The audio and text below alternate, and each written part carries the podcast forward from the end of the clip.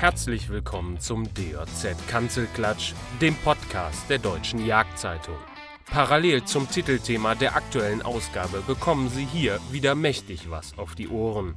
Viel Spaß beim Zuhören.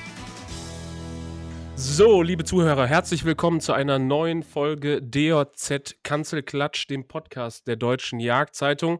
Heute mit einem Thema, ähm, ja, das zum Ende des Jagdjahres jetzt, ähm, Ende Januar, Anfang Februar auch ähm, in die Hochzeit kommt nämlich, und auch in die finale Phase. Wir machen heute einen Podcast zum Thema Fuchsjagd.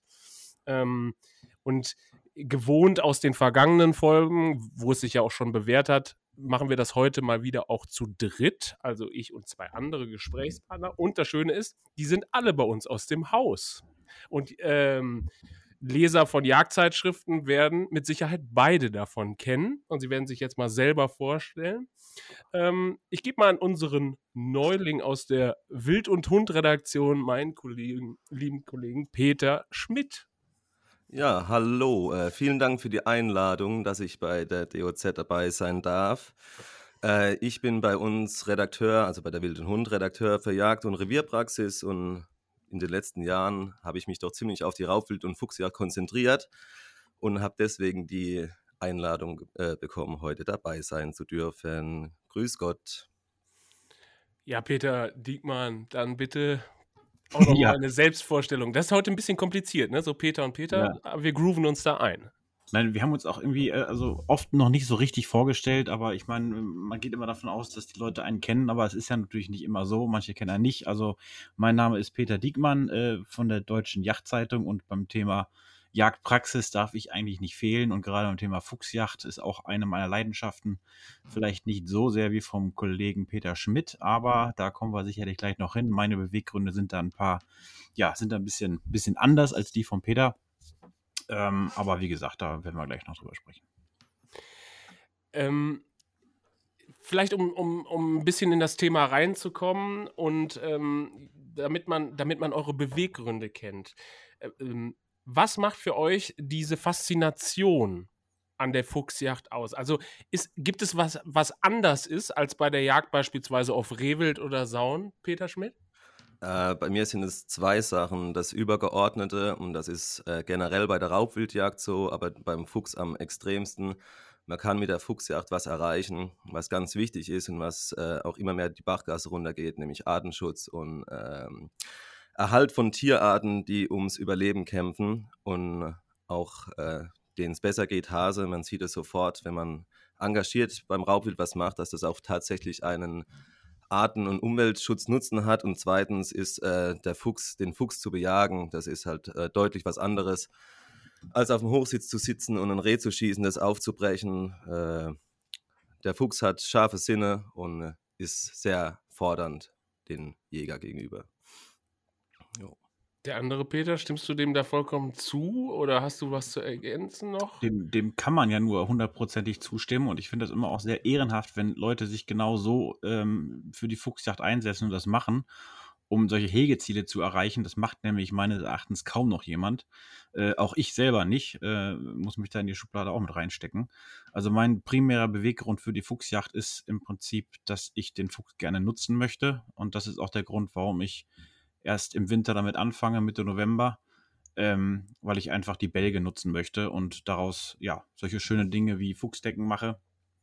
Äh, das ist für mich wirklich die Hauptmotivation und eben nicht der Artenschutz, wenngleich das, wie gesagt, ein, ein ja, sehr löbliches Ziel ist, das zu machen. Nur da muss man es eben auch so extrem machen, dass man im Sommer schon losgeht, beziehungsweise im Frühjahr ähm, und das ist ja nun auch wirklich nicht jedermanns Sache, teilweise eben auch verständlicherweise, muss ich sagen. Ne? Ansonsten, was den Reiz ausmacht, äh, Reiz, Peter hat es kurz angesprochen, also ähm, es ist, der, der Fuchs ist ja nicht umsonst, gilt er als sehr, sehr schlaues Tier. Und ähm, das ist einfach so, also ihn zu überlisten, beziehungsweise dann da Beute zu machen, ist sicherlich äh, ja unlängst schwerer, sag ich mal, als ein Reh zu schießen vom Hochsitz. Und in, insofern macht das auch diesen Reiz der Fuchsjagd aus, dass es einfach ein bisschen anspruchsvoller ist als beispielsweise die Rehwildjagd. Aber generell, wenn ich mal einwerfen darf, ist natürlich die Kombination aus beiden das Optimum. Also äh, wenn die Möglichkeit besteht, sollte man jeden Fuchs auch nutzen. Äh, mit Jungfüchsen die Möglichkeit hat nicht jeder. Wir haben hier eine Falknerin, wenn das mit bleifrei geschossen ist, die freut sich da über jeden, den sie zur Arzung weitergeben kann, äh, wie gesagt, und dann im Herbst Balk nutzen. Also wenn ich ein Tier töte, soll ich auch versuchen, es zu nutzen. Wenn ich es nicht kann, ist aber immer noch der Artenschutzfaktor quasi gegeben. Also ein Grund, einen Fuchs zu schießen, den man jetzt vielleicht mal nicht verwerten kann im Sommer auf den Stoppeln, wie Peter eben sagte, ist für mich trotzdem gegeben. Ich glaube, man kann auch ganz gut äh, äh, unterscheiden. Es gibt so diese drei Stufen. Äh, also ich befinde mich im Prinzip auf der mittleren Stufe. Du, Peter, befindest dich auf der höchsten Stufe. Und wollen wir nicht vergessen, dass es noch eine Stufe niedriger gibt. Äh, die niedrigste Stufe, nämlich die Jäger, die überhaupt keine Füchse schießen, von denen es, glaube ich, eine ganze Menge hier gibt. Gerade in diesen Revieren wie hier in dem Taunus, wo wir halt viel Schalenwild haben, äh, teilweise eben auch Hochwild ähm, wo die Jäger halt grundsätzlich sagen oder die Pächter, bei mir werden keine Füchse geschossen. Die einzige Ausnahme besteht vielleicht auf Drückjagden, wo die als, ja, als, als Beifang freige, freigegeben werden, aber vom Ansitz schon mal gar nicht.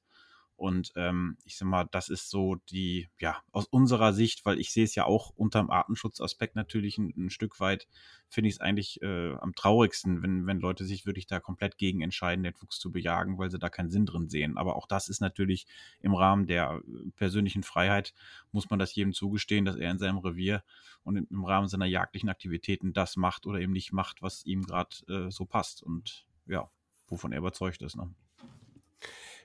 Peter, ähm, du hast anfangs was zu den scharfen Sinnen beim Fuchs gesagt. Ähm, kannst du beschreiben, was das, ja, wo die Schwierigkeit liegt, also was, was das mit sich bringt ähm, bei der Fuchsjagd? Also worauf muss ich als Jäger am meisten aufpassen?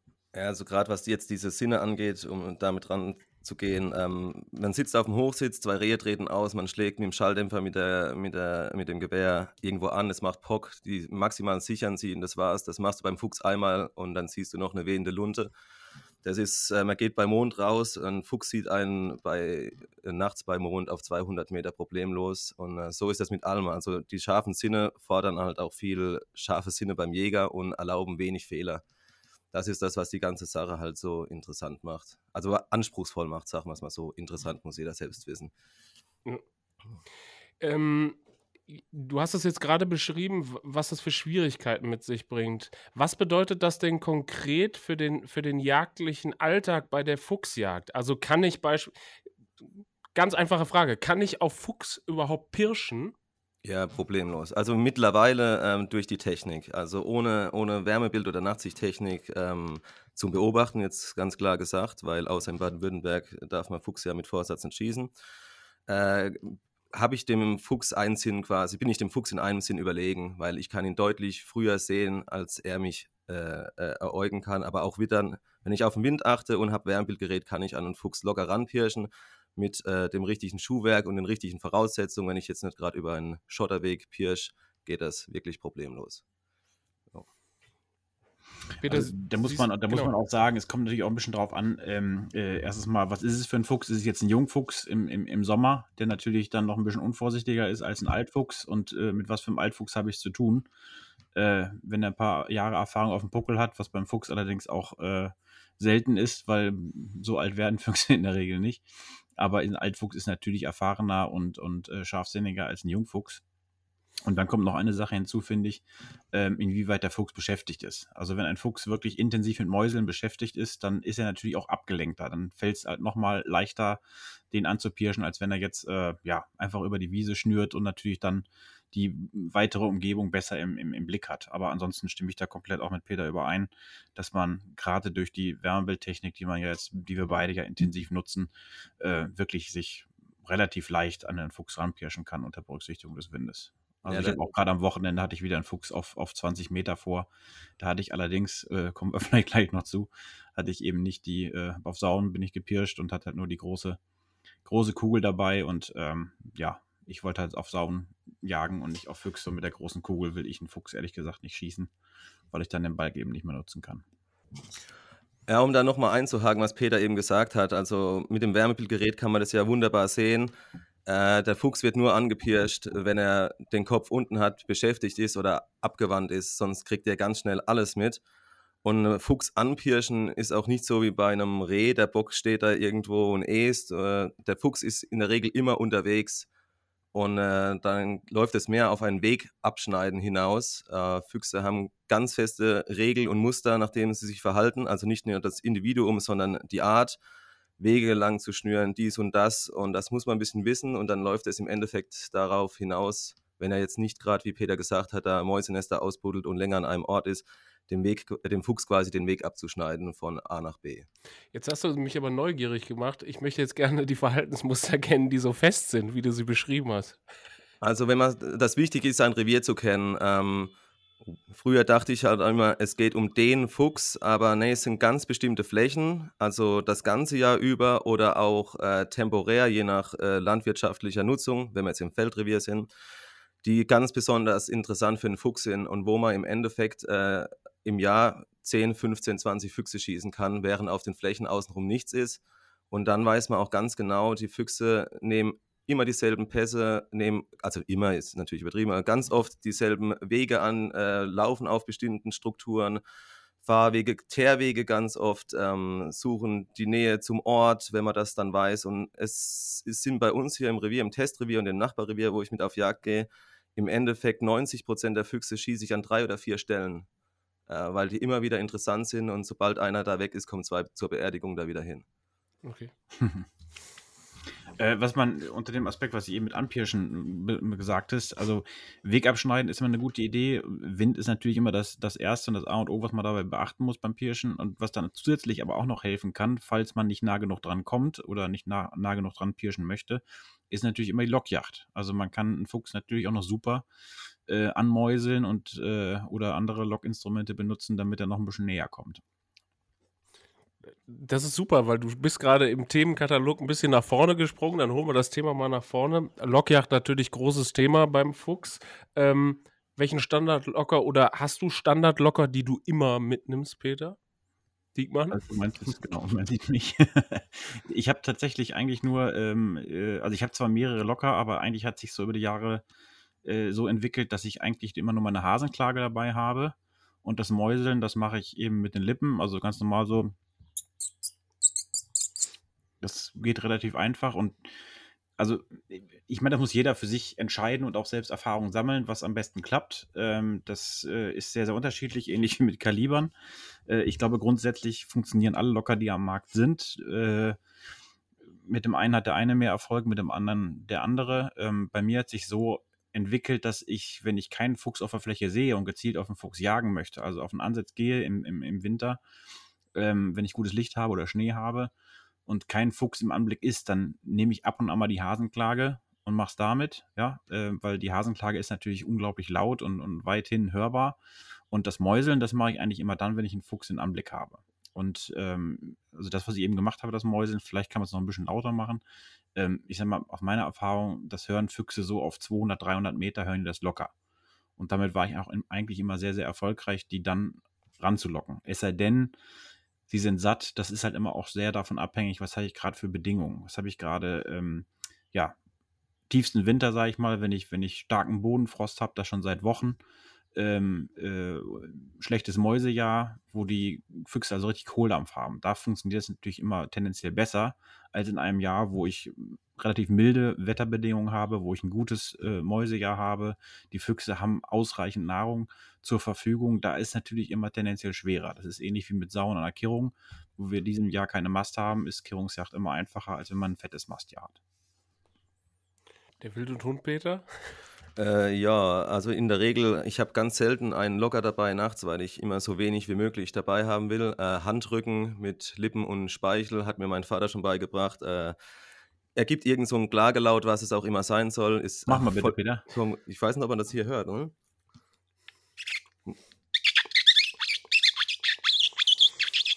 Gut. Ja, hört ich würde kommen, wenn ich Fuchs wäre. Und ähm, das Problem ist, wenn Wind geht oder sonst irgendwie was, dann ist das halt äh, sehr eingeschränkt möglich. Ähm, ich habe so ziemlich jeden Locker, den man sich vorstellen kann, nehme dann aber, es gibt so einen äh, Magpie in Distress Call von Sam Newt aus Belgien, der eigentlich zum Elsternlocken gedacht ist. Und wenn man den mit seinen Zähnen zusammenbeißt, dann macht er auch ganz erbärmliche Klagegeräusche, die dafür eigentlich gar nicht gedacht sind. Und wenn nehme ich den mit, der Locker, der kein Fuchslocker ist, den nehme ich dann, äh, habe ich dann dabei. Und es ist auch ganz auffällig, also ich mache das selten so wie Peter mal probieren aber ganz oft, wenn die Füchse zu weit weg sind. Und es gibt eigentlich meiner Meinung nach, oder so wie ich das beobachte, bei mir zwei Optionen.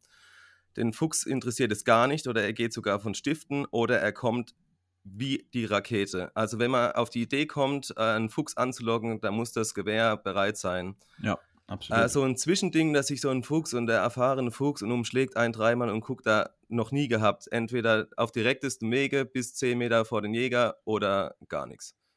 Äh, das ist ein ganz wichtiger Punkt wieder, finde ich, finde ich auch. Also ich versuche dann auch immer, wenn ich anfange zu locken, dann liegt die Waffe schon bereit. Ähm, ich muss jetzt nicht unbedingt im Anschlag sein, aber sie liegt auf jeden Fall so, dass ich sie nur noch mit, einem kleiner Hand, mit einer kleinen Handbewegung hochnehmen muss, damit sie im Anschlag ist. Und was man wirklich nicht, nicht vergessen sollte, du hast es anfangs gesagt, ein Fuchs hat unglaublich scharfe Sinne. Der, der äugt wahnsinnig gut, der vernimmt wahnsinnig gut. Ähm, äh, also der sieht die kleinste Lichtreflexion. Und gerade wenn wir jetzt nachts draußen sind, wenn der Mond scheint und äh, dann der Lauf aus dem, aus dem äh, Hochsitz rauskommt, äh, auch wenn er wenn er äh, dunkel ist, sage ich mal, irgendwo so eine leichte Reflexion hat er immer noch. Und dieses Lauf aus dem Hochsitz rausschieben und dann wird das Mondlicht da reflektiert, das ist schon so eine, so eine äh, Situation, die dazu führen kann, dass der Fuchs stiften geht. Von daher, wenn man da schon Anschlag ist und gar nicht mehr groß die Waffe bzw. die Waffenmündung bewegen muss, dann ist man schon klar im Vorteil. Und äh, genau die gleiche Erfahrung wie du habe ich auch gemacht. Ähm, oft passiert gar nichts. Das ist eben wie bei der Blattjacht auch, ne? dass man enttäuscht nach Hause geht. Aber manchmal gibt es so Tage, da läuft es einfach und da springen die wie der Teufel. Und da sollte man einfach wirklich schon bereit sein. Ja. Es gibt ja auf dem Markt ähm, die unterschiedlichsten Locker bis hin zu Lockern, die gar nicht für Füchse gedacht sind, aber die dann trotzdem der Jäger mitschleppt, wie ich gerade gelernt habe. Ähm, ist es denn so, dass ich jeden Locker in jedem Revier anwenden kann? Habt ihr da Erfahrungswerte oder beispielsweise Kaninchenklage? es gibt ja Reviere wie jetzt hier bei uns im, im Taunus. Wir haben hier keine Kaninchen.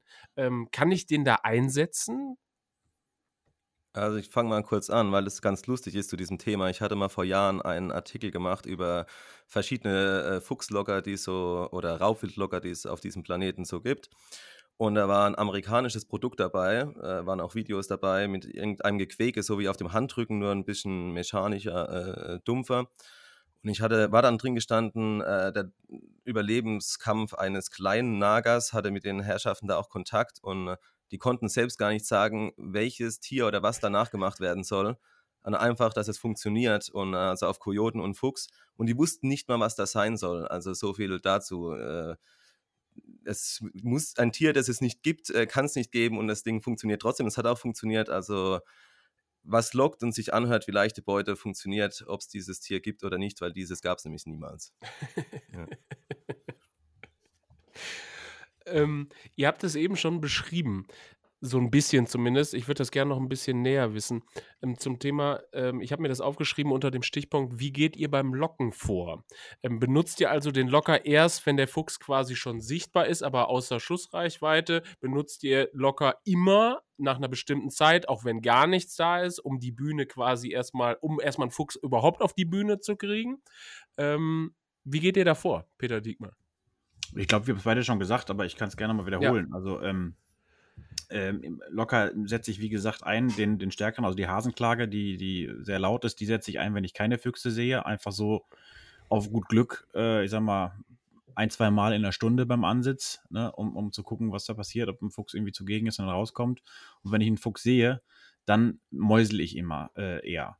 Und was ganz, ganz wichtig ist dabei, sobald ein Fuchs in Anblick ist, dann sollte man natürlich das genauso wie beim Rehbock ganz vorsichtig machen. Da sollte man schon auf den Fuchs achten, man sollte ihn im Blick haben und jetzt nicht einfach partout die ganze Zeit locken, äh, sondern immer gucken, was macht er. Also wenn ich mal einmal anfange zu mäuseln, gucke ich mal, wie er reagiert. Reagiert er überhaupt? Es kann auch sein, dass er es gar nicht vernommen hat, das Geräusch. Dann vielleicht noch ein bisschen lauter machen. Und äh, wenn er schon zusteht, ja, wenn er aufmerksam wird und, und zusteht, ähm, dann auch erstmal gar nichts machen, dann kommt er ja schon, ja. Dann mache ich höchstens was kaputt oder kann was kaputt machen. Deswegen, also immer diese, diese Interaktion zwischen Beute und mir, das ist immer wichtig, dass man ihn im Blick hat und dann individuell entscheidet, locke ich jetzt noch mehr oder lasse ich es einfach sein. Ja? Ja, es ist ganz wichtig, da mal einzuhaken. Also die Erfahrung zeigt, wenn ein Fuchs, das kriegt man immer mit, äh, dass er die Lockgeräusche vernommen hat, weil er wird sich zumindest mal auf die Keulen setzen oder, oder den Kopf heben und rübersichern. Wenn er danach nichts macht, äh, und interessiert mit dem weitermacht, was er vorher getan hat, kein zweites Mal locken. Das Ergebnis ist neun von zehn Fällen, dass man ihn im Endeffekt nur vergrämt. weil er weiß dann irgendwann, ich will da nicht und es ist ganz komisch und man merkt auch übrigens bei Füchsen, die schon, ich kann es nur vermuten, weil die ja hier auch nicht nummeriert sind, ähm, wenn man schon mal beim Locken Mist gebaut hat oder der Fuchs Zusammenhänge festgestellt hat und man benutzt oder verwendet denselben Lockton oder Locker, der Fuchs geht auf 300 Meter hochflüchtig ab, wenn er das Geräusch hört, wenn er damit schon mal schlechte Sachen verbunden hat. Ähm, mhm. Das ist äh, genau dasselbe, wenn man nicht aufpasst und fährt irgendwo mit dem Auto hin, sieht einen Fuchs, äh, fährt 100 Meter weiter, steigt aus, äh, will den Fuchs erlegen. Der Fuchs hat es irgendwie mitbekommen äh, und fehlt dann. Bei jedem zukünftigen Auto wird dieser Fuchs äh, mit Weh in der Lunte abgehen. Also das ist, die Jungs können sich da schon einiges merken, einprägen und man darf es dann einfach nicht übertreiben in keiner Art und Weise. Ähm, ihr habt den Verlauf beschrieben, wie das, ich sag mal, bei einem Ansitz oder bei einem Pirschgang funktioniert. Äh, geht ihr das ganze Jahr über so vor oder unterscheidet sich beispielsweise die Lokjacht im Sommer komplett von der Lokjacht beispielsweise im Spätwinter, Anfang Februar? Also eigentlich ist das, muss ich an Peter weitergeben da, weil er eben ganzjährig mehr oder weniger die Füchse bejagt und ich ja nur im Winter. Aber ich kann da ganz kurz noch was zu sagen, dass ich im Sommer eben den gern dazu nutze, ähm, bei Fuchsanblick eben zu trainieren und zu gucken, was machen die Füchse. Ja, also da kann man durchaus mal verschiedene Locker auch mal ausprobieren, selber das Mäuseln mal trainieren oder das, was Peter gerade beschrieben hat, mit auf dem Handrücken äh, mit den Lippen da Geräusche zu machen, äh, weil das ist ganz wunderbar. Da sieht man mal, wie die Füchse dann reagieren. Äh, ob es was bringt und man kann da sicherlich seine Fähigkeiten auch noch mal ein bisschen verbessern. Das kann ich nur als Tipp mit auf den Weg geben. Ja, also im Sommer unterscheidet sich das hauptsächlich halt durch die, durch die Flächen. Im Winter ist äh, ziemlich jede Fläche, die niedrig ist, äh, interessant und die Füchse laufen jetzt ja auch zur Ranz. Im Sommer hat man durch den Bewuchs nur ganz wenig Möglichkeiten, aber dann auch ganz äh, äh attraktive Flächen, wo das Raubwild sich dann quasi konzentriert äh, zum Beispiel Stoppeln halt, also das äh, Weizenstoppel vor allem. Äh, mhm. Andere Stoppel sind nicht so interessant. Läuft das Raubwild auch sehr ungern auf Gerstenstoppel, weil die sehr spitz sind. Wer das mal ausprobieren will, läuft mal barfuß über Gerstenstoppel und dann über Weizenstoppel. Grüße gehen raus an den Berufsjäger, der mir das mal gesagt hat und es stimmt tatsächlich. Äh, und dann auf so Weizenstoppel. Übrigens auch gerade, wenn die frisch umgebrochen sind. Also viele Leute denken dann, ah, es ist jetzt uninteressant, die sind die, äh, die Stoppel umgebrochen. Gerade die ersten Tage nach dem Umbrechen kommen nochmal Mäusenester hoch, ist auch nochmal eine ganz, äh, ganz interessante Zeit. Oder äh, mit Abstand das Beste sind eigentlich frisch gemähte Wiesen. Also bei uns werden Silo-Wiesen gemäht und noch in derselben Nacht äh, und die Nacht drauf, äh, auch wenn das, wenn das Schnittgut dann runterkommt, die Nächte, die sind als ganz interessant. Und wenn man nicht zu viele hat davon, hat man äh, ganz spezielle Anlaufpunkte, die einem halt helfen, auch gerade im Jungjäger weiß, ich setze mich dahin mit gutem Licht, äh, gutem Licht, gutem Wind, ungutem Licht und dann wird das schon laufen. Also, und im Winter hat man das nicht so im Vergleich. Und die Weizenstoppeln bieten natürlich auch den Vorteil, dass ich auch einen super Kontrast habe, ne, für den Fuchs. Also ich kann super darauf schießen und sehen halt im Zielfernrohr sehr, sehr gut. Ne? Genau. Und auch noch für Sauen und Dachs auch noch sehr interessant. Also wie euer Chefredakteur Dr. Rolf Rosen sagen wird, All-You-Can-Eat-Situation. ähm, also an, an, der Stelle vielleicht nochmal einen anderen Hinweis, ähm, weil man das immer wieder hört. Leute äh, schießen ungern auf den Fuchs, weil sie immer denken, sie könnten damit irgendwie anderes Wild vergrämen. Deswegen pardonieren sie die Füchse meistens. Und da muss ich, also ich habe es, glaube ich, schon oft in Artikeln geschrieben, äh, werde aber auch wirklich nicht müde, das zu erwähnen. Ich habe schon zigmal Füchse erlegt im Feld und äh, ich sag mal, fünf bis zehn Minuten später ähm, kam Sauen oder auch Rotwild äh, aus dem Wald ins Feld gewechselt. Also diese mehr davon, dass man mit dem Schuss irgendwie anderes Wild vergrämen, äh, vergrämt, es ist wirklich, es ist eine Mehr, muss man mal naja, sagen. Also ich sag mal so, wenn der Bock neben dem Fuchs steht, auf derselben Fläche, würde ich auch sagen, der springt auf jeden Fall ab, aber ich bin ja tendenziell voll bei dir. Also wenn ich habe selbst schon erlebt, äh, ob es glaubst du oder nicht, ich habe auch schon mal Bock geschossen, da stand ein Alttier 40 Meter daneben und das Alttier hat gar nichts gemacht. Kurz aufgeworfen und weiter geäst. Also, ja, ähm, das kann vorkommen, klar. Aber ähm, ich glaube, das kriegt man aus den Köpfen vieler Leute nicht raus, äh, dass das wirklich äh, höchstgradig schädlich ist. Und gerade wenn Rotwild vorkommt, dann ist das sowieso eine Todsünde, glaube ich, da einen Fuchs zu schießen, also für viele Pächter. Ähm, ja, da kommt man, glaube ich, nicht gegen an. ganz wichtiger Punkt, äh, weil ich es insbesondere von äh, dir, Peter, Wild und Hund, Peter, weiß, ähm, ist die Uhrzeit, wann du losziehst zur Fuchsjagd. Also wann ist die beste Zeit, äh, um Beute zu machen beim Fuchs? Also tatsächlich äh, möchte ich mir nicht anmaßen, äh, jetzt irgendwelche bundesweiten Regeln aufzustellen. Und ich glaube, es hat auch sehr damit was zu tun, äh, welche Besatzdichten man da in seinem Revier hat.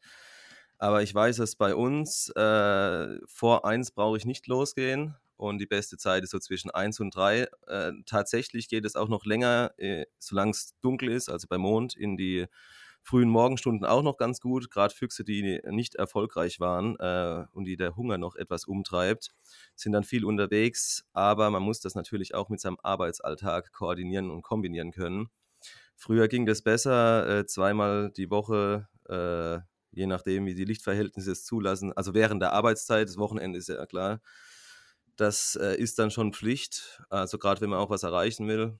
Aber das sind bei uns die besten Zeiten. Früher muss man dazu sagen, also als wir hier noch nicht so äh, stark dem Raubild nachgestellt haben, konnte man im Winter, wenn es dunkel war, um 18 Uhr los und hat einen Fuchs geschossen. Das ist aber nicht mehr so. Ja, und das würde ich jetzt auch empfehlen aus meinem persönlichen Erfahrungshorizont, dass gerade in den Wintermonaten, ähm, wenn es halt früh dunkel wird, äh, wenn es um fünf, fünf dunkel ist, dass man da eigentlich genau um diese Uhrzeit dann so, ich sag mal so um sieben, Pi mal Daumen, sieben, acht Uhr sollte man dann rausgehen und dann hat man es eigentlich mit, mit rennenden Füchsen zu tun. Gerade sind in der Ranz, sind die früh unterwegs und auch da wieder, je, ähm, je kälter es ist, je mehr Bodenfrost ich habe, je geringer das Fraßangebot ist, desto eher sind die natürlich auch unterwegs und äh, auf der Suche nach irgendwas äh, auf die Gabel zu bekommen. Und ähm, ja, also da muss man aus meiner Erfahrung gar nicht so spät nachts unterwegs sein. Und was äh, sicherlich gerade in dieser Ranzzeit im Spätwinter auch nochmal zu empfehlen ist, dass man auch morgens rausgehen kann. Also Füchse sind in der Ranz ganz oft morgens noch lange unterwegs. Äh, Im Wald sowieso, aber auch im Feld. Und da kann man selbst morgens bei Tageslicht, äh, kann man noch eine ganze Menge erreichen, so in den ersten zwei Stunden. Also ich glaube, nochmal um drauf äh, zurückzukommen, es hat wirklich was mit der Besatzdichte und der Jagd zu tun. Äh, ganz interessante Sache ist jetzt ein kleiner Themenwechsel. Ähm, man merkt es zum Beispiel auch am Ludern. Äh, wir hatten mal nach einer Treibjagd in Bayern unten, äh, die Jungs, die jetzt zuhören, wissen, wer da dabei war, über Luder gesprochen und in der Regel waren es auch alles ganz engagierte Niederwildmenschen. Äh, und die waren ganz überrascht davon, äh, dass ich oder dass es Leute gibt, die oberirdisch quasi ludern, weil sie sagen, da geht doch kein Fuchs mehr ran. Und ich habe das dann tatsächlich getestet. Ähm, Luder, das eingegraben wird, wird vom Fuchs viel schneller und viel besser angenommen. Und oberirdisch, da wo man es darf, äh, oder auch bei uns, oder wo viel geschossen wird, geht kein Fuchs ans Luder. Das dauert ewig. Und das war früher nicht so. Also bei, bei guten Besatzdichten und wenig Jagddruck hat es dem Fuchs nichts ausgemacht. Und mittlerweile, also der passt sich da auch an. Ja, also wie das ist, also es hatten da alle bestätigt. Ich war der Einzige, der daran gezweifelt hat. Ich habe das jetzt zwei Jahre lang ausprobiert und es stimmt zu 100 Prozent. Luder wird besser, zuverlässiger und schneller angenommen, wenn es flach eingebuddelt wird. Ja, weil du gerade eh schon, weil du gerade eh schon von den Veränderungen sprichst, die ja diese intensive Raubwildjagd im Testrevier mit sich gebracht haben. Was ich sehr interessant war, weil du es mir erzählt hast, äh, ist, ist die Geschichte Baujacht und Baujachterfolg. Könntest du das nochmal erzählen, was du in dem Artikel damals herausgefunden hast und dargestellt hast? Ja, also äh, herausgefunden in dem Sinne, also herausgefunden haben das ganz, ganz viele äh, Leute, die intensiv auf Jagd gehen und Baujacht am Kunstbau, muss man betonen. Also es hat jetzt nur für Kunstbau gegolten. Äh, das ist wohl ein äh, Phänomen, das äh, viele bestätigen können. Wenn man viele Füchse jagt und die Fuchsdichte entsprechend unten ist, sinkt die Wahrscheinlichkeit, einen Fuchs im Kunstbau anzutreffen, äh, sehr rapide und bei uns quasi gegen Null. Also wir hatten in fünf oder sechs Monaten bei sechs überwachten Kunstbauen original einmal die Möglichkeit, also wurden 24 Stunden mit Kamera überwacht, einen Fuchs zu erlegen und es wäre morgens um sieben für eineinhalb Minuten gewesen. So lange war nämlich dieser Fuchs in diesem Kunstbau. Und früher haben wir tatsächlich, also bei entsprechenden Besatzdichten, äh, ich meine in einem Jahr 14 oder 15 Füchse am Kunstbau geschossen. Jetzt sind wir bei 0 bis 1 im Jahr bei 11 oder 12 Kunstbauen. Gibt es jetzt Stress mit Karl-Heinz oder? Ja, er ist, er immer sehr enttäuscht, weil seine Dackel quasi arbeitslos äh, sind, aber er weiß ja, was dahinter steht und findet es eigentlich ja ganz gut. Der andere Peter nochmal. Peter, du hast eben, äh, ist ja schon angesprochen, ähm, das Thema Ranz.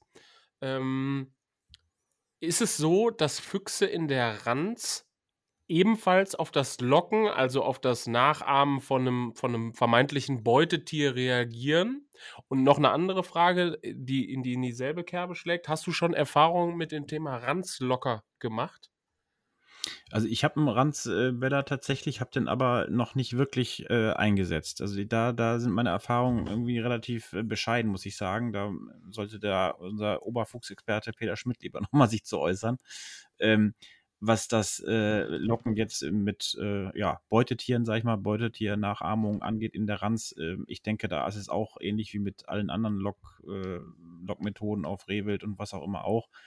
Ähm, ja, wenn sie Lust haben, wenn sie Hunger haben, kommen sie. Wenn sie mit was anderem beschäftigt sind, was anderes im Kopf haben, äh, auch eventuell nicht. Was ich jetzt mehrfach schon erlebt habe, dass ähm, einer der beiden Füchse, äh, in der Regel waren es dann eher die Fehe, äh, zugestanden ist. Oder wenn man ein ranzendes Fuchspärchen davor hatte, dass eher die Fehe dann kommt, wenn man die erlegt hat, dann den, der Fuchs dann auch noch hinterherkommt. Aber wahrscheinlich eher, weil die Fehe kommt und nicht, weil er auch irgendwie Bock hat auf das ähm, auf die Log-Arie, die man da von sich gibt. Aber wie gesagt, das ist, ähm, ich gebe da mal lieber ab an Peter, weil da sind meine Erfahrungen wirklich ähm, nicht so, dass ich da ja Empfehlungen rausgeben könnte.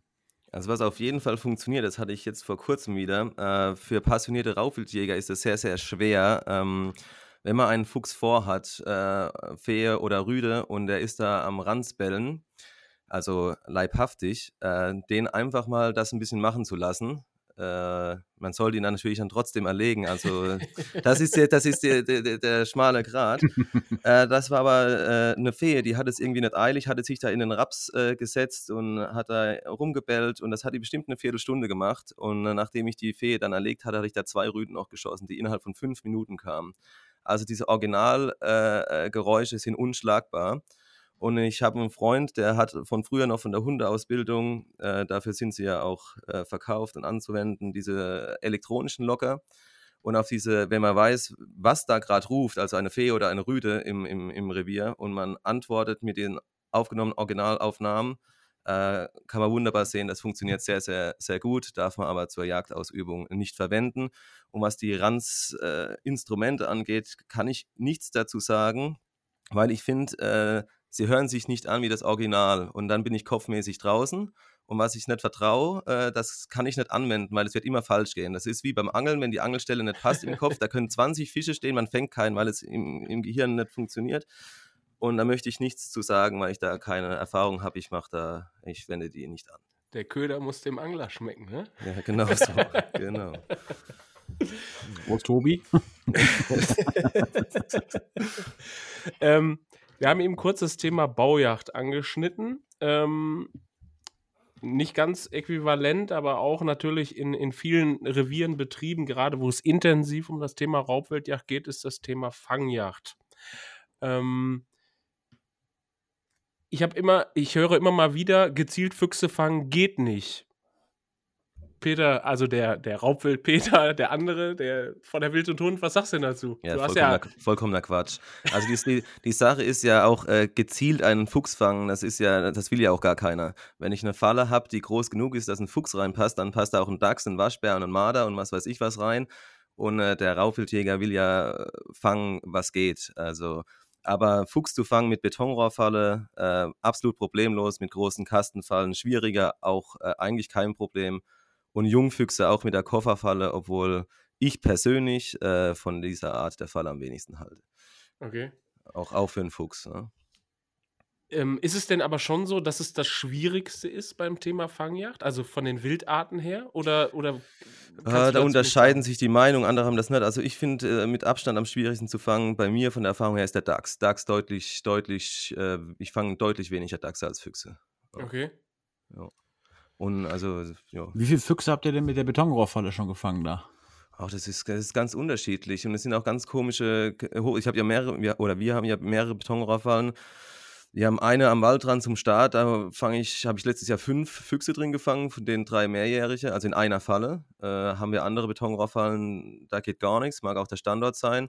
Und wir haben eine, äh, da ist es immer jahreszeitlich, da weiß ich ganz genau, äh, wenn ich die anfange zu stellen, im August fange ich da eins, zwei, drei Füchse und den Rest des Jahres kann ich das Ding auf Fuchs abschreiben. Also es ist vollkommen unterschiedlich und es macht halt einfach die Menge. Menge ist auch Geld und Zeit, das weiß ich.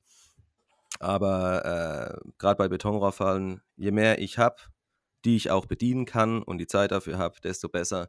Weil es die Kameras, äh, ich mache ja recht viel mit Wildkameras und probiere auch viel aus für die Arbeit. Du hast auch Füchse, äh, die du wiedererkennen kannst, die sind dann zehn Nächte in Folge an der Falle und an der elften gehen sie rein. Oder sind an zwei Fallen, äh, wollen nicht rein und bei der dritten sind sie drin.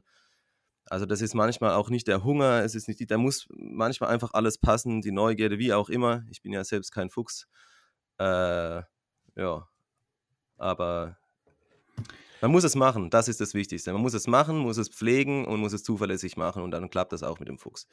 Die Betonrohrfalle, in der ihr gar nichts gefangen habt, ist das die, wo mein Hund mal das drei Monate alte Luder rausgefischt hat oder an der Falle rausgefischt hat und dann nachher in meinem Schlafzimmer verteilt hat? Ach so, die da, nee, das, ja, das waren, das waren natürlich äh, ein, ein, ein, was waren es, Makrelenköpfe, die da, also Monate alt waren sie nicht, aber Wochen. Und in dieser Betonrohrfalle haben wir in diesem Jahr drei Füchse gefangen, tatsächlich. Ach, ja.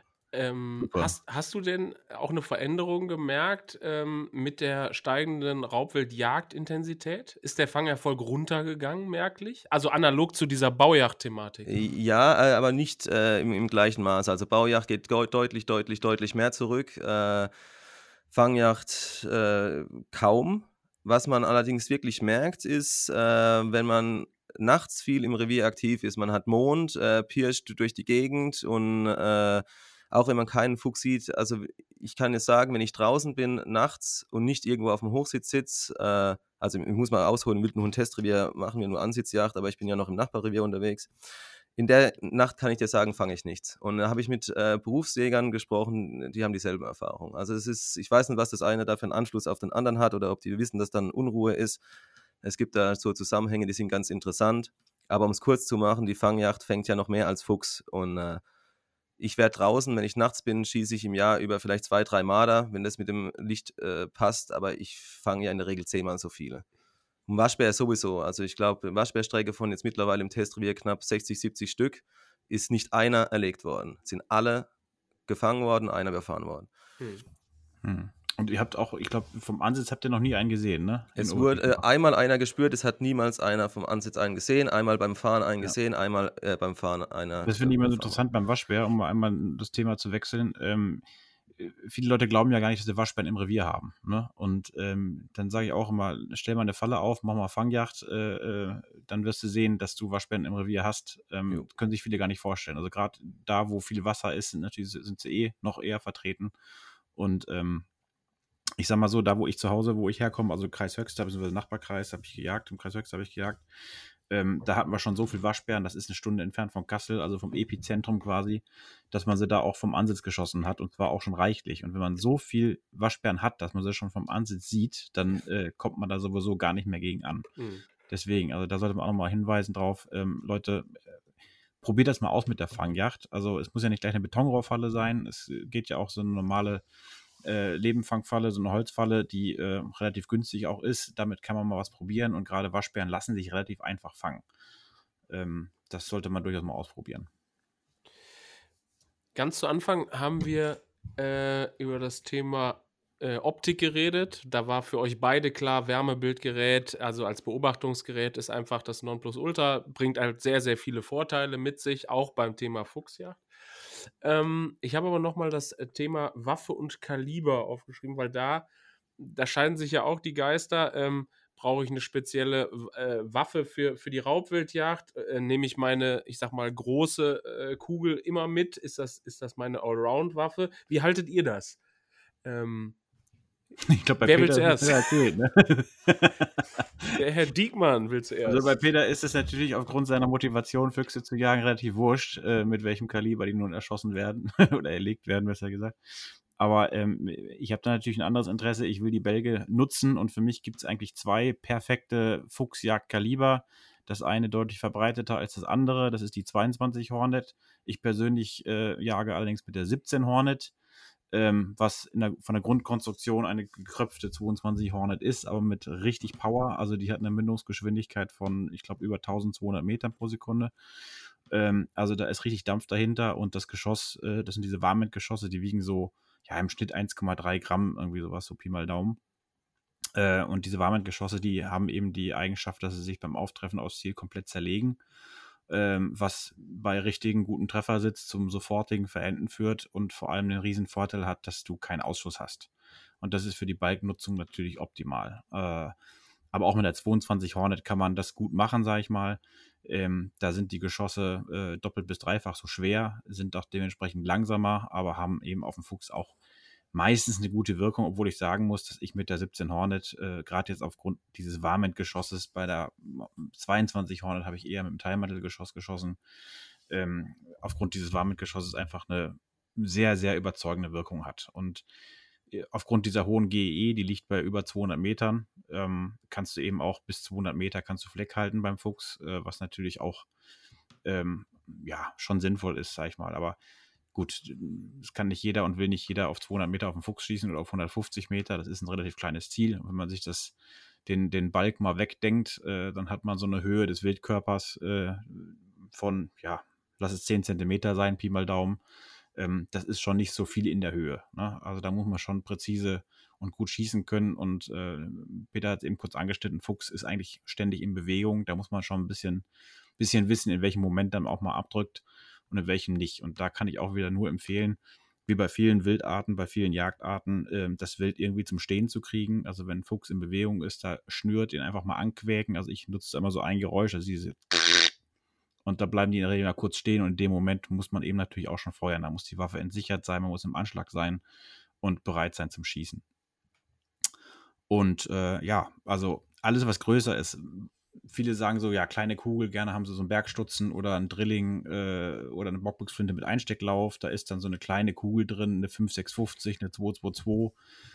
Ähm, das sind alles Kaliber, wo man auch schon Ausschuss hat. Und dieser Ausschuss kann auch schon ein bisschen was größer sein. Aber auch da sollte man jetzt, was Thema Balknutzung angeht, da kommen wir vielleicht gleich noch drauf, keine Angst haben. Also ein Kirschner kann schon relativ große Löcher, kann der noch flicken. Ähm, auch selbst ein Drückjagdfuchs, der mit einer großen Kugel, einer 3006, einer 308 geschossen wurde, da ist jetzt nicht unbedingt, äh, muss man den gleich wegschmeißen. Ähm, das sieht nicht so schön aus. Äh, manchmal ist auch beim Abbalgen natürlich nicht so schön, als wenn man überhaupt keinen Ausschuss hat. Aber diese Bälge sind durchaus noch nutzbar. Also ähm, da sollte man keine Angst vor haben. Zum Thema Balkennutzung, Peter, du, du hast ja gerade so wunderbar referiert und ähm, ich kenne nur einen äh, hier äh, in, in der Redaktion, der sich eine Decke hat machen lassen. Deswegen bist du ja perfekt geeignet dafür. Ähm, ja. Verwertest du wirklich alle Füchse über den Winter? Ja. Ja? Ja.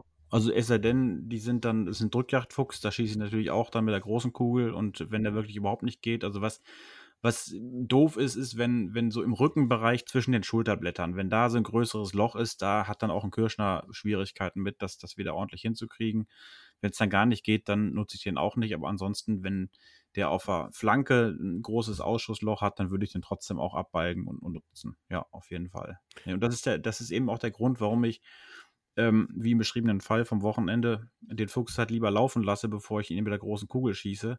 Also das mache ich dann gezielt mit, der, mit meiner 17 Hornet und dann macht mir das auch wirklich, wirklich große Freude, weil ich sag mal, bei neun von zehn Füchsen Minimum ist es so, dass ich keinen Ausschuss habe mit einer 17 Hornet. Und das ist, äh, macht einfach Spaß.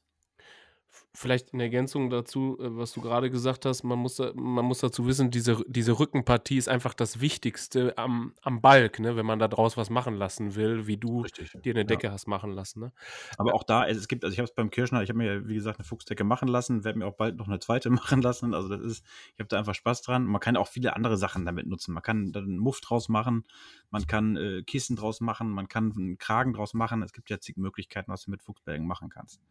Ähm, aber äh, bezogen auf die Fuchsdecke, ich habe selbst erlebt, dass der ähm, zwei Fuchshälften in der Länge nach äh, durchschneidet und unterschiedlich zusammensetzt. Also und ich habe es auch erlebt, dass der einen Fuchs beispielsweise genutzt hat, wo ein großes Loch drin war. Das sieht man später überhaupt nicht mehr in der Fuchsdecke. Das äh, macht er durch irgendwelche ja, Nähtechniken, kriegt er das so hin, dass es wirklich dann dem Betrachter überhaupt nicht mehr auffällt. Ähm, bei der Thema Balkverwertung, also äh, nach dem Streifen, gibt es ja auch immer mal wieder äh, die, die, ja, gibt es ja unterschiedliche Meinungen. Viele salzen die Bälge dann noch auf, von der Fleischseite her, andere frieren sie nur ein. Wie hältst du das? Hast du da Erfahrung? Ja, so einfach wie möglich. Also salzen ist überhaupt nicht, überhaupt nicht nötig. Das ist äh, viel zu viel Aufwand. Also auch vor dem Streifen äh, sollte man jetzt nicht zu viel Angst haben. Ich glaube, viele Leute haben da sehr viel Respekt vor, frieren den Fuchs dann lieber komplett ein und geben den so ähm, äh, zum Präparator oder zum, zur Gerberei also das, das, das Abbalgen ist halt keine große Kunst. Ich meine, wenn wir ein Reh aus der Decke schlagen, da haben wir auch keine Probleme mit. Warum soll es beim Fuchs ein Problem geben? Und gerade wenn man jetzt daraus, also wirklich vorhat, eine Fuchsdecke draus machen zu lassen, dann kann man sich diesen ganzen Aufwand mit dem Branden komplett sparen. Das ist ja das, was auch mal Zeit kostet, was aufwendig ist, die, äh, die Branden so richtig auszulösen mit der Wolfskralle und dann jede einzelne Zehe da durchknipsen. Das ist schon relativ aufwendig. Wenn man darauf verzichtet und einfach oberhalb der Branden den Schnitt setzt, äh, und da ähm, den Balk durchschärft, dann äh, ist das eine Sache von, also ich sag mal, mit Übung hat man in 15 bis 20 Minuten hat man den Fuchs abgebalgt. So, und äh, dann muss man ihn eben nicht salzen, dann klappt man ihn einfach ein bisschen zusammen, rollt ihn zusammen, packt ihn in eine Plastiktüte und vakuumiert ihn. Äh, und dann geht er ins Tiefkühlfach. Also bei mir ist das zumindest so. Und am Ende der Saison werden dann die gesammelten Bälge einfach in äh, Pappkarton gepackt. Also bei einer guten Außentemperatur von, ich sag mal, maximal 5 Grad, besser im Frostbereich und dann werden sie an der Gerberei gesammelt geschickt. Da kommen sie hygienisch sauber an und äh, ja, habe da immer seit, seit Jahren wirklich sehr, sehr positive Erfahrungen mit, mit tollen Bälgen, die ich da zurückbekomme. Man, Man sollte nicht allzu lange warten mit dem, mit dem äh, äh, also am einfachsten ist es natürlich, wenn man sie noch warm abbalgt, ja, das, das klappt am einfachsten, wenn man sie gerade so im Spätwinter, wenn man Frost hat, draußen hängen lässt und man will sie dann äh, bei den Temperaturen abbeigen, das geht richtig in die Finger rein, weil ich kann dabei keine dicken Handschuhe tragen. Ich muss da schon, ja, normale diese, diese äh, Hygienehandschuhe tragen. Und das wird schon richtig kalt. Also da nur der Tipp, äh, besser sofort machen oder in irgendeinem Raum, wo man, man mindestens sechs bis acht Grad hat, ähm, dass es nicht ganz so schmerzhaft ist in den Fingern.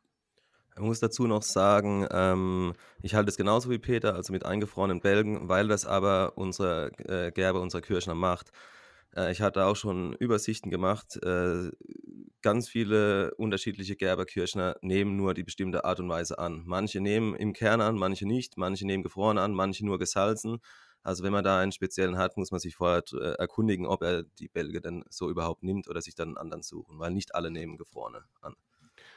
Und ich glaube, man muss dann auch beim Versand, also man sollte sich, glaube ich, immer auf der Website des jeweiligen Gerbers dann informieren, weil ich glaube, man muss die auch Anfang der Woche losschicken, damit sie nicht mhm. über am Wochenende dann irgendwo in dem, auf dem Postweg hängen und dann auftauen und was weiß ich nicht alles. Genau. Ähm, wieder noch eine Nachfrage zum Thema Fuchsdecke. Kannst du sagen, wie viel Bälge brauche ich denn da? Also meine, das ist, die ist 2 Meter mal 1,40 Meter, die hat genau 16 Fuchsbälge. Okay. Und ich sag mal, je mehr Fuchsbälge man hat, desto besser ist es natürlich, weil hm, von der Färbung sind die ja sehr unterschiedlich. Und so ein Kirschner Meister, das ist ja auch ein Ausbildungsberuf, Meisterberuf, der guckt natürlich, inwieweit die zusammenpassen. Und das dahingehend macht er eben auch diese Längsteilung, von der ich eben gesprochen habe, dass das so diese farblichen Übergänge einfach besser, ähm, ja, optisch besser, besser rüberkommen, sag ich mal. Ne? Okay. Von, könnt ihr sagen, von wann bis wann im Jahr man die Bälge gut nutzen kann? Wie ja, Mitte November davon? fängt das eigentlich an. Also man spricht davon immer, dass Mitte November die Bälge reif sind und äh, nach hinten raus werden sie natürlich nicht besser. Also gerade die von den Fähren, äh, die sind natürlich, werden von den Rüden da zur Ranz äh, teilweise hart rangenommen und dann sehen die auch nicht mehr so toll an, die Bälge. Äh, sehen nicht mehr so toll aus, die Bälge. Von daher eigentlich ist es wirklich Mitte November, Dezember, das ist so die perfekte Zeit. Ja, also da sind die, die Bälge wirklich richtig, richtig gut. Aber nochmal einwerfen, äh, man kann Füchse mannigfaltig verwerten, gerade im jagdlichen Dingens und es geht nicht nur um Bälge. Also was ich mache, also auch mit dem äh, Fallenwild, die dann ein kleines Kakalöchlein im äh, Kopf haben, ob das nun Waschbär, Marder, nee, Marder, den kriegt ein Kollege, der damit forscht aber andere Sachen auch Jungfüchse, gerade wenn sie mit Schrot geschossen sind, äh, Schleppwild-Discounts. Die bezahlen Geld dafür. Ist vom Prinzip dasselbe. Das Wild muss äh, eingefroren werden, am besten mit Zeitung umwickeln, damit es mit äh, Schweiß aufgenommen wird in eine Tüte, damit die, äh, die Kranen nicht anfrieren können. Sammeln, äh, absprechen, Karton wegschicken ich müsste jetzt lügen mit Geld, aber ich glaube, für einen äh, Jungfüchse sind sehr beliebt, gerade für Junghunde äh, gab es teilweise bis zu 10 Euro pro Stück für. Äh, also man kann Raubwild auch anderweitig nutzen. Ne? Ja, äh, wenn man in dein Büro geht, äh, kann man ja auch den einen oder anderen Schädel begutachten und gerade wenn man dann, ich habe da den DAX im, im Kopf, sehr besondere Stücke oder alte oder kapitale Stücke erlegt, dann ist das wirklich eine, eine tolle Trophäe, muss man ganz ehrlich sagen. Ne? Und noch dazu, was wir mal gemacht hatten hier von der Redaktion, äh, das ist natürlich eine Sache, die gibt es nicht überall. Mittelaltermärkte, äh, die Jungs für ihre Zelte, für ihr Outfit, die sind richtig wild äh, nach Bälgen und Schädeln und solchen Sachen. Umso größer, umso besser. Also Dachs, Fuchs, Waschbär, da gehen wir mit, oder sind wir damals mit 60 Bälgen hin und sind mit keinem mehr zurückgekommen. Ja, also Was habt ihr da genommen pro Balk? Oh, das war unterschiedlich nach Qualität, weil manche hatten dann doch größere Ausschüsse und das war immer äh, qualitätsmäßig. Ich kann es dir jetzt nicht mehr sagen. Wir waren mehrere Jäger, also man muss dazu sagen, hier äh, Bracken- und Bläserverein macht da immer einen eigenen Stand und machen dann auch Vorträge und haben dann Falkner mit dabei und äh, Frettchen für die Kids zum Gucken. Und in dem Rahmen war das dann quasi. Und äh, wenn jeder da andere, unterschiedliche Vorstellungen hatte, hat man sich halt zusammen irgendwo getroffen ich müsste jetzt lügen, aber ich kann sagen, ein paar Stände weiter war einer, der das hauptberuflich macht. Ähm, wir hätten auch das Dreifache nehmen können und dann wären wir an seinen Preis nicht dran gewesen. Also. Okay, das ist interessant, weil ich eigentlich immer davon ausgegangen bin, dass du damit kein Geld machen kannst. Äh, also im Prinzip war es immer so, dass du sagen konntest, die Gerbkosten, die jetzt so Pi mal Daumen, sag ich mal, bei 30, 35 Euro liegen für einen abgebalgten Fuchsbalg, ähm, dass du eben das ungefähr wieder bekommst. Ne? Auf, also auf Fellmärkten und, und wo die halt gehandelt werden. Und wenn man zum Kirschner geht und dann mal guckt, äh, Pelzhandel, was die für einen Fuchs geben, das ist wirklich ein Trauerspiel. Also das sind keine Preise, womit man irgendwie Geld machen könnte. Das ist halt, gerade insofern ist es natürlich traurig, wenn man mal ein bisschen geschichtlich zurückblickt in den 60er Jahren äh, da gab es, glaube ich, für einen Fuchsbalk äh, noch 150 Mark, was man sich mal vorstellen muss, wie viel, wie viel Geld das damals war. Ja, also umgerechnet in heutige Verhältnisse wären das wahrscheinlich 500 Euro oder sowas, keine Ahnung. Das ist schon, ja, ein ziemlicher Preisverfall und ähm, ja, eigentlich schade. Wir hatten ja auch mit dieser Fellwechselinitiative eigentlich einen ganz schönen Ansatz, das so ein bisschen zu, zu fördern, äh, diese Balkjagd, aber das ist ja leider auch irgendwie ein bisschen, ja, ja, du siehst es ja an diesem Nischenmarkt von den äh, Mittelalter-Leuten da. Ähm, das, der Preis ist weg bei der Modeindustrie. Ähm, wenn der Balk dafür verwendet wird, dann ist er nichts mehr wert. Und äh, da war er es halt, weil die Leute es was für was anderes brauchen und sonst nicht rankommen.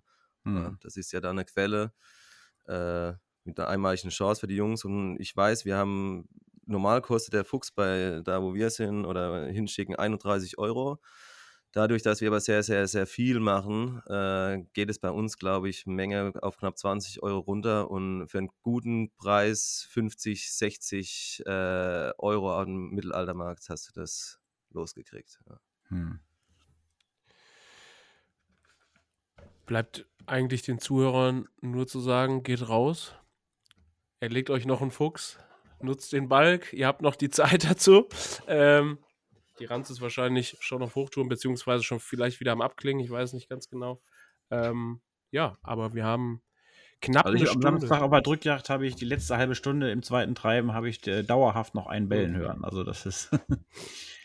aber ich glaube, wir haben äh, jetzt knapp eine, eine Stunde über, zum Thema Fuchsjagd gesprochen. Es gibt noch so viel zu sagen. Ähm, man kann natürlich äh, zu jeder der Yachtarten noch viel, viel intensiver sprechen.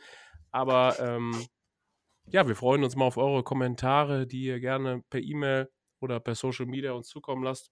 Ob wir zum Thema Fuchsjahr vielleicht nochmal nachlegen sollen und so weiter. Von mir nur Weidmanns für die bevorstehende, äh, ja, für den bevorstehenden Rest der Fuchsjagd-Saison. Und ich bedanke mich bei euch beiden, dass ich euch heute hier für den Podcast begeistern durfte. Ja, vielen Dank. Ja, wir, wir hoffen, dass wir ein paar äh, Zuhörer begeistern konnten für die Fuchsjagd. Das, damit wäre äh, vielen geholfen. ja, und wie Markus eben noch sagte, Rückmeldungen, also die guten an mich und die schlechten bitte an Peter Diekmann von der DOZ. bye, bye, danke. Ciao. Das war der DOZ Kanzelklatsch. Wenn Sie die DOZ nicht nur hören, sondern auch lesen und im Bewegtbild sehen möchten, dann ab zum Kiosk. Oder noch besser, gleich ein Abo abschließen.